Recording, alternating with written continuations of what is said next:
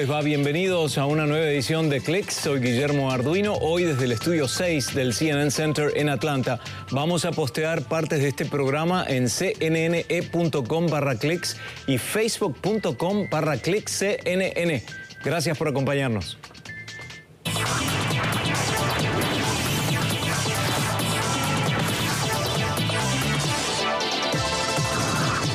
Y queremos comenzar con una preocupación en Estados Unidos por el aumento de ciberataques de robo y de secuestro, secuestro de datos, ¿no? De cara a las elecciones por la Casa Blanca en noviembre. Según un informe de Checkpoint Research, los ciberataques que toman el control de las computadoras y las retienen para pedir un rescate, llamados ataques de ransomware, se duplicaron en el tercer trimestre del año con respecto al segundo, pasando de cerca de 150 a unos 300 y estuvieron dirigidos a sistemas hospitalarios y gobiernos de ciudades y condados. El informe llega a menos de un mes de las elecciones y en medio de una temporada agitada a causa de la pandemia.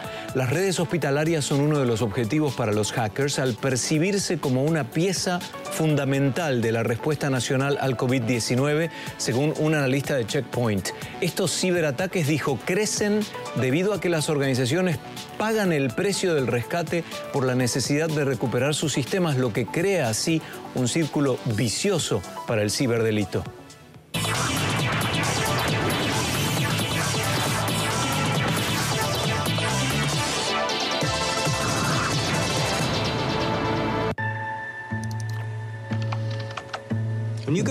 Del catálogo que presenta Netflix se encuentra un drama documental que explora el impacto de las redes sociales en las personas y los peligros que esto conlleva. The Social Dilemma, el dilema de las redes sociales, nombre del documental, está dirigido por Jeff Orlovsky y revela la manipulación psicológica a través de las redes sociales.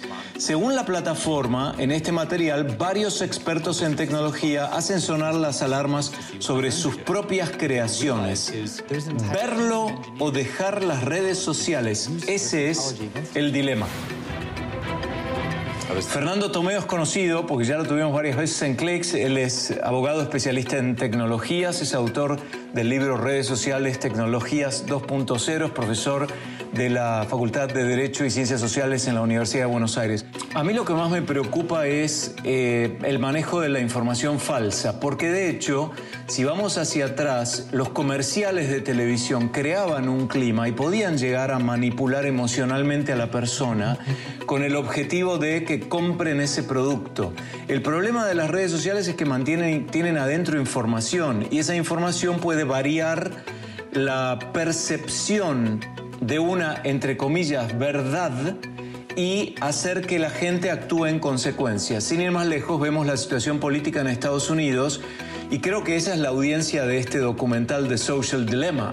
Lo vos referías o mencionabas recién la desinformación o la fake news, ¿no? La fake news o la desinformación es más antigua, está ya prevista, fíjate, en el código de Hammurabi, que es un código de Babilonia de 1750 años antes de Cristo.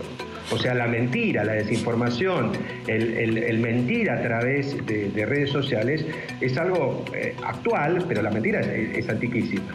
Ahora bien, eh, evidentemente las redes han favorecido eh, esta diseminación de información falsa que ha permitido, de alguna manera, bueno, los casos que ya hemos visto de, Cambridge Analytica y otros casos como Bolsonaro en Brasil, etcétera, pero como vos decías, han permitido eh, segmentar y también, de alguna manera, determinar voto, ¿no? Influenciar voto.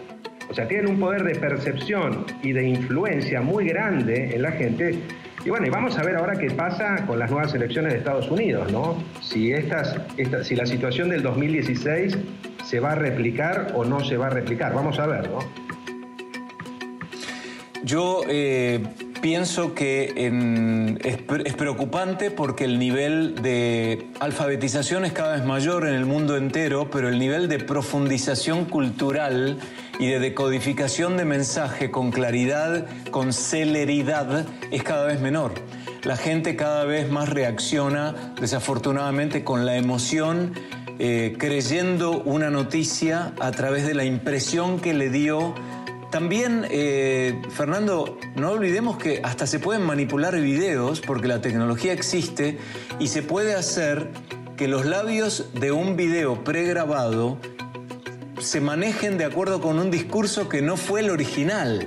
Entonces yo creo que acá lo único que queda es en las instituciones académicas a todo nivel, desde abajo hasta a nivel superior, influir en cuanto a más o menos el perfil que tiene el periodista, desconfiar de todo y chequear la información permanentemente, porque el efecto puede ser realmente muy nocivo a nivel social, muy violento y muy peligroso. Absolutamente. Coincido contigo que eh, es muy importante el rol de las instituciones y el rol también del Estado en, generar políticas públicas que concienticen a la gente sobre estas situaciones. Y te digo, dice, tuve un caso hace poco, o sea, a ver, la gente realmente eh, no lee el contenido. Muchas personas, viste, que lo único que hacen es limitarse a leer un título y a reenviar, ¿no? Esto es muy usual en WhatsApp, por lo menos en Argentina y creo que también en gran parte de Latinoamérica, eh, que se utiliza mucho esta aplicación de mensajería, ¿no? O sea, la gente no lee Guillermo y reenvía, reenvía, reenvía, y después está reenviando cualquier cosa. O sea, una fake, una. Esto ha pasado mucho con la pandemia, ¿no? O sea, es la cantidad de información falsa que ha circulado aquí en relación a la pandemia y que la verdad que la gente no la chequea, o sea, no, no revisa, no, no, lo toma como válido, lo toma como cierto. Y esto requiere para mí una concientización y políticas de Estado para que la gente tome conciencia de estas situaciones, ¿no? Y para que se informe. Y lo que vos decías. Era Fernando Tomeo, abogado y profesor de la Facultad de Derecho y Ciencias Sociales de la Universidad de Buenos Aires. Vamos a otro tema. Apple confirmó su próximo evento virtual. Gmail cambia su logo y amplía funciones. Y también les presentamos a Gather, videollamadas con estética retro. Lo presenta Julián Zamora. Luego de una larga espera, Apple confirmó su próximo evento virtual para el 13 de octubre, en el marco de una presentación muy esperada. Por supuesto que hablamos del iPhone 12 con conectividad 5G. El gigante tecnológico suele presentar sus iPhones en septiembre, pero este año eso tuvo que cambiar debido a la pandemia. Gmail introduce un cambio de imagen con nuevas herramientas y le dice adiós a su icónico logotipo de un sobre con bordes rojos. Hasta ahora, los usuarios de Gmail solo tenían acceso a los mensajes de la bandeja de entrada y para usar otras funciones debían abrir otras ventanas. Las nuevas herramientas permiten ingresar a videollamadas desde la bandeja principal obtener una vista previa de enlaces en otras aplicaciones de Google y tener acceso a información de los contactos cuando se escribe su nombre con un arroba adelante, como en las redes sociales. Las herramientas son parte de una actualización a G Suite que ahora pasará a llamarse Google Workspace. La nostalgia por los videojuegos retro y las videollamadas se fusionan en un sitio en línea llamado Gather, que permite hacer reuniones creativas e interactivas. Su espacio tiene una estética retro y una navegación simple que recrea a los usuarios como personajes diminutos, pixelados y bidimensionales al estilo de Mario Bros. Y cuenta con espacios como Times Square en Nueva York, la Luna o un espacio personalizado que parezca su hogar o una playa cercana. Julián Zamora, CNN, Atlanta. El universo de Star Wars sumó un nuevo videojuego, Star Wars Squadrons, con una función nunca antes vista. Con eso volvemos.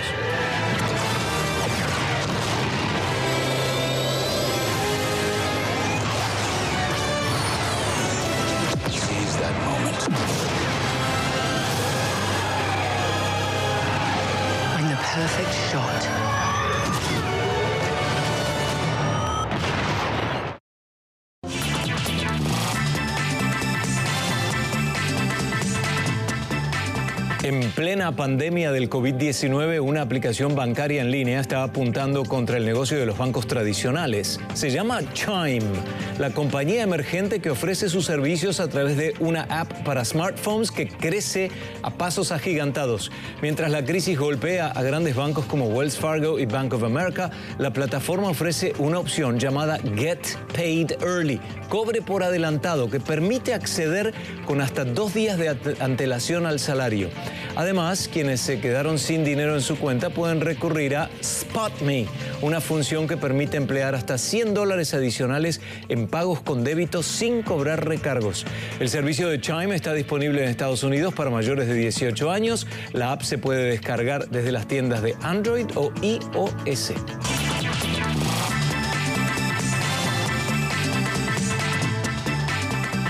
El universo de Star Wars sumó un nuevo videojuego con una novedad muy interesante. Permite que los jugadores piloten sus propias naves.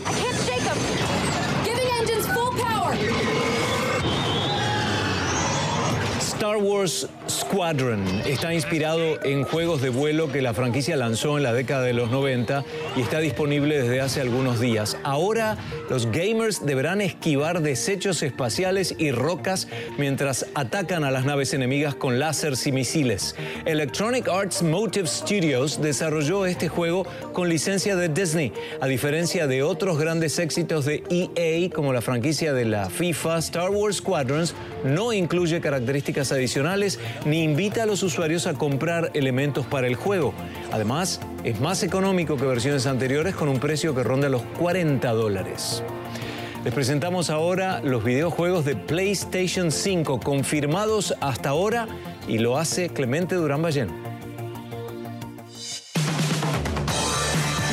Para los fanáticos de los videojuegos, estos son los que PlayStation 5 de Sony anunció que tendrá disponibles tras su lanzamiento el 12 de noviembre.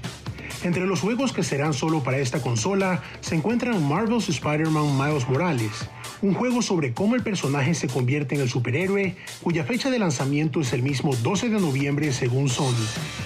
La veterana franquicia de videojuegos de carreras llega con Gran Turismo 7, igual que otros juegos como Horizon Forbidden West, Ratchet Clank Rift Apart, Returnal o el remake del juego de combate Demon Souls. A finales de 2020 harán su arribo los videojuegos deportivos. FIFA 21 el 9 de octubre y NBA 2K cuya versión para PlayStation 4 salió el 4 de septiembre así como el juego de acción y aventuras Marvel Avengers, que combina una historia cinematográfica original con jugabilidad cooperativa o para un jugador. Su versión para PlayStation 4 ya está disponible y la de PlayStation 5 está programada para finales de año. También se espera a finales de este año Godfall, un videojuego de rol de acción. En 2021, la consola contará con el título de terror Resident Evil Village también con el conocido juego de acción Grand Theft Auto 5 y con Grand Theft Auto Online. El próximo año llegará también Ghostwire Tokyo, un juego de acción y aventuras diseñado exclusivamente para la PlayStation 5, según la página de la consola. Y en una fecha aún por confirmar, estará disponible el juego de disparos Deathloop.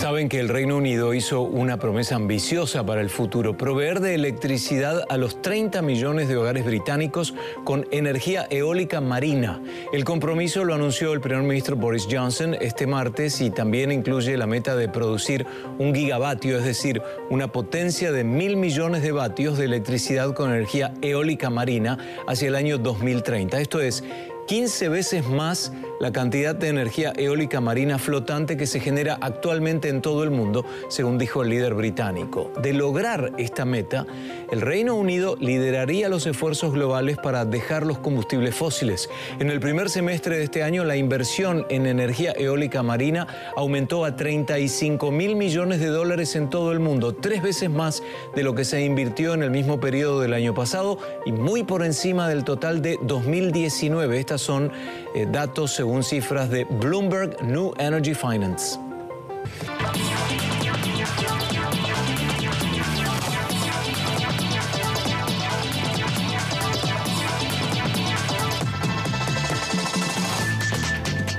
Airbnb prohíbe las reservas de una sola noche durante el fin de semana de Halloween en Estados Unidos y Canadá. La compañía anunció que los huéspedes no solo no podrán hacer reservaciones de una noche el 30 o el 31 de octubre, sino que también se cancelarán las reservas con este criterio efectuadas anteriormente y los que hayan pagado recibirán su reembolso. La decisión de Airbnb busca impedir que se organicen fiestas de Halloween no autorizadas y así prevenir contagios de COVID-19 en un momento en el que Estados Unidos registra centenares de miles de muertes por el virus. Airbnb también analizará algunas reservas entre el 28 de octubre y el 1 de noviembre y recordará a los clientes que las fiestas están prohibidas. La compañía podrá eliminar cuentas de huéspedes si se infringe la política de fiestas, así como los anfitriones que permitan organizar este tipo de eventos. En esta estamos todos juntos, ¿eh? sin duda. Bueno, llegamos al final de esta edición de Click. Soy Guillermo Arduino, hoy desde el CNN Center. Recuerden que estamos en facebook.com barra CNN. Ben Angulo en la dirección desde el control H junto a Linet Hernández y Julián Zamora en la producción. Nos vemos en la próxima.